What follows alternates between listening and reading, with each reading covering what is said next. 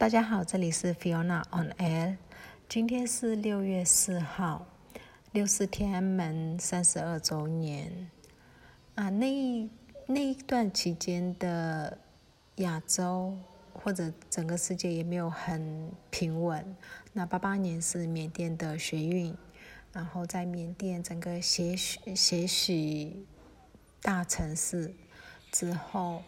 呃，八九年就是。学习天安门天安门事件，然后印象中九零年好像就是呃波斯湾战争。那我记得八八年呃学运，所以我们停课一年，然后八九年开始复课，然后那时候大家有点意兴阑珊，没有非常想要复课。然后九零年的波斯湾战争，就大家就是同学们都传说，哎，第三次世界大战要来了。其实这一次也，但不太一样，背时空背景还有所有的呃剧情结构也都不太一样。但是，呃，相同的是我们在二零年几乎全球都停班停课，缅甸单也是停班停课。那现在二一年六月，呃，军方强势的要求复课，呃。应该说没有成功，因为真的去上课的学生没有几位，呃，去上课的老师但也没有太多，只有少数。那这也可以理解，现在第三波疫情已经开始在印度了，然后在缅甸也有也有蛮多案例了，呃，这还是在没有大量检测之下就已经有不少的呃 post 就是有检验出呃。感染者，然后有死亡的人，所以家长一方面会担心疫情，另外一方面是，呃，校园如果如果你经过校园的话，你会看到那些士兵荷枪实弹的站在门口，那有些人甚至还会在校园里面呃巡逻，然后如果学生讲话不够小心就被逮捕，因为像高中生比较叛逆。呃，可能家长叫要求他去上课，可是他到学校以后，可能讲了一些反军方的话，然后就被逮捕。那这一类的事件有出来的话，到底是有谁会敢让自己的小孩去上课呢？然后加上有蛮多比较的条件，就是比较好的老师是参与公民不服从运动的状况之下。那呃，去教书的老师，我没有办法确定说去教书的老师就一定是不好的老师，只是说，呃，家长们心里或多或少疑问，有有那个疑虑，不是疑问，疑虑，呃，那这样子去受教育真的是呃安全吗？受到的教育是够好的吗？呃，所以有一些我自己认识的家长。然后他们呢会请呃类似教师在家里帮小朋友，就几个家长一起集合起来，有点像私塾这样子的概念。可是这个是针对稍微经济好一点点的。然后呃也有蛮多人在网络上面有分享一些可以连接去。去上的一些课，线上课程、线上教科书，呃，什么之类的都有。嗯，其实这全部、全部、全部都至少他要有能力付那个电话费，嗯，网络费，才有办法去上这些课。如果家里连吃都有问题的人，他如何上这些课？所以。蛮心痛的，就一个教育，我们那时候，嗯，印印象中，我们那时候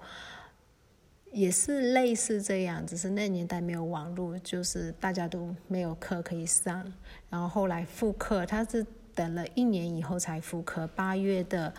呃，八月八八年八月的，呃，学运到九月的时候，差不多就被控制了，十月十一月基本上。啊，就已经把啊抗议的人民已经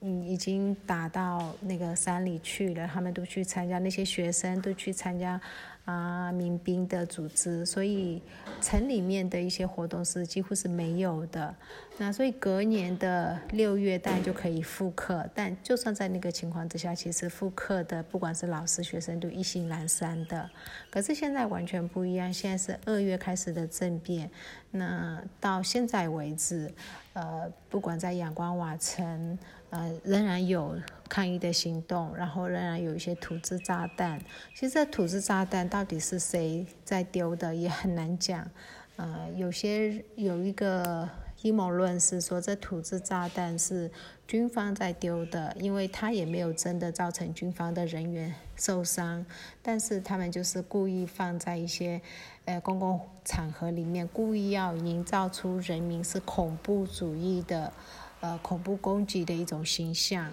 所以这也不无可能，但不太确定啦。只是说每一个城，包含我们这种非常小的小城。嗯，两三天就会听到一个爆炸声，然后都好像有一点习以为常。那那一天有一天，我有跟从摩边，就是现在克雅班跟南山班交接处，呃，被军方压着打的那个城市，因为他们去攻占军方的呃警察局，把警察局整个烧成灰烬。所以军方现在到今天还在攻打他们。那从那里逃出来的朋友跟我讲，刚开始听到枪声的前几个小时非常的害怕，可是到后面的枪炮声太多太频繁，有都有一点嗯习惯，都有那么一点点习惯，除非那个声音就是跟你很近，才会想要呃。觉得说，哎，可能需要逃啊，需要做什么了？所以，就是真的就是生活在那种枪林弹雨之间。然后他们在逃跑的时候也是一样，一开始是先让女生，嗯，全部都撤到那个小镇附近的村里面去，然后等那个呃村里，以就是感觉上。军方可能会到村里，他们又在撤到更更里面，就是一直往更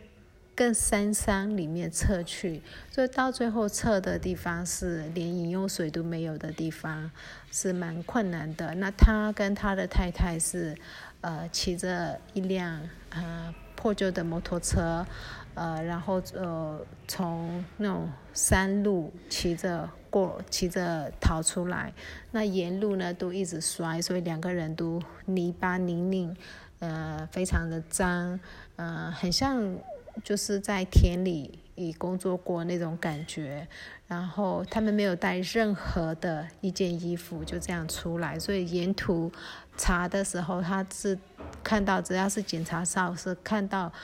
对方在正在检查某辆车，才悄悄的过，因为他们的感觉比较像是去呃田里去务农的那种夫妻，所以他们就这样子悄悄的溜了出来。不然的话，从他们的小镇溜出来的沿途，每一个关卡都会查。那如果你把身份证拿出来，他会有你的呃户籍所在地。那他们那个小镇出来的都。特别是从那个小镇的方向逃出来的都会有危险。那目前那边那一区，呃呃两以严重断粮的危机，呃没有物资没有办法运过去，然后只能以他们当下就是在还没有开战以前存的留存的那些食物为主。如果那些食物呃吃完的话，可能就真的非常危险。三十三年前，缅甸的集权军方，然后控制了缅甸。三十二年前，中共用坦克控制了天安门的抗议学生，控制了呃整个中国大陆的言论。我真的还是觉得集权是一件很可怕的制度。民主固然有它的不完美，可是至少。它会是一个轮替的一个活的水，集权几乎像一个永生皇帝一样，所以一直真的真心觉得集权不倒，世界不会好。不管他是哪里的集权，只要是集权，其实真的都需要倒，不然一定会有这样受苦受难的人民们。今天讲到这里，谢谢大家。